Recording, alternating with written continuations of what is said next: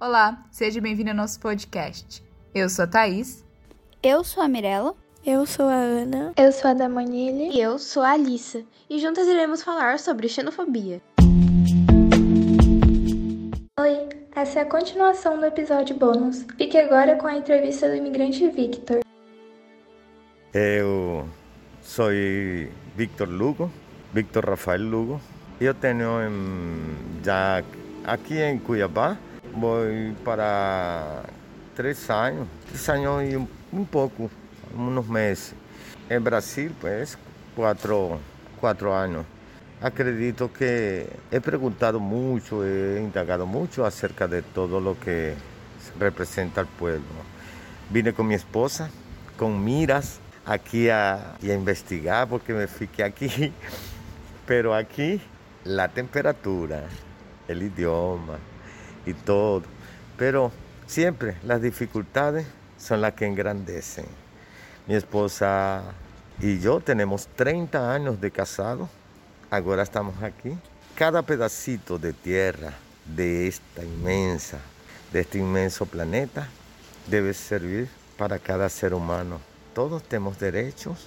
Yo acredito que la, bueno, las fronteras fueron inventadas por los hombres y aquí estamos contribuyendo com muito esforço. Qual foi a razão que trouxe você para o Brasil? A principal razão foi por razões de saúde. Eu fiquei doente com uma enfermidade, uma doença chamada amibiasis. E não, não, não, não tinha tratamento lá em los remédios em Venezuela. E eu tive que emigrar para fazer tratamento. E porque ainda, ainda disso, além mais disso, eu havia ficado muito magrinho, muito...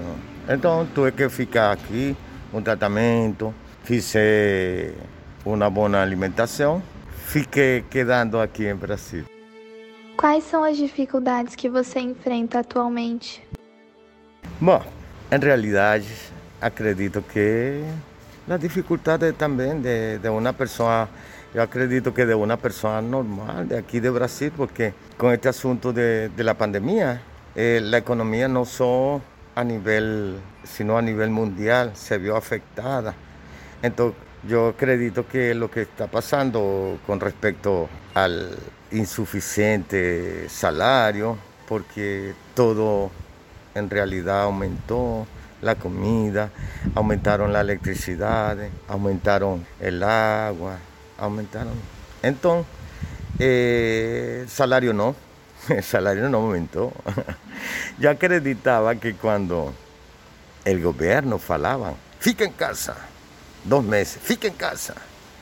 Entonces falaron, no, este, van a pagar una tercera, una, el gobierno va a ayudar con los 600, 300. Pero você quando está em casa, você consume mais, consume mais eletricidade, consume mais alimento, consume. Eu também acreditava que o governo ia falar, não paga, não vai haver pagamento de eletricidade, não vai haver pagamento de água, também está cancelado, não vai pagar ninguém. Ah, sim, sim, também, se todos estamos, todos ficamos parados, muito bem. Pero não foi assim. Eu creio que trazo mucho atraso de, y muchas dívidas para todo. Yo tengo ahora unas dívidas que yo no tenía anteriormente.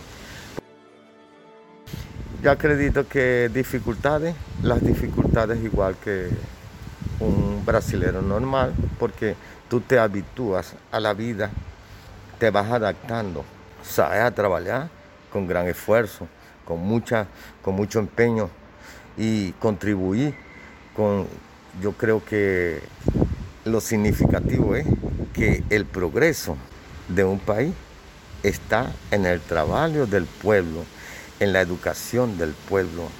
Yo creo que es allí el verdadero progreso y, la, manera de que vaya surgiendo adelante todos los pueblos, porque no hay otra. Solo estudiando y trabajando es que podemos sacar el país adelante.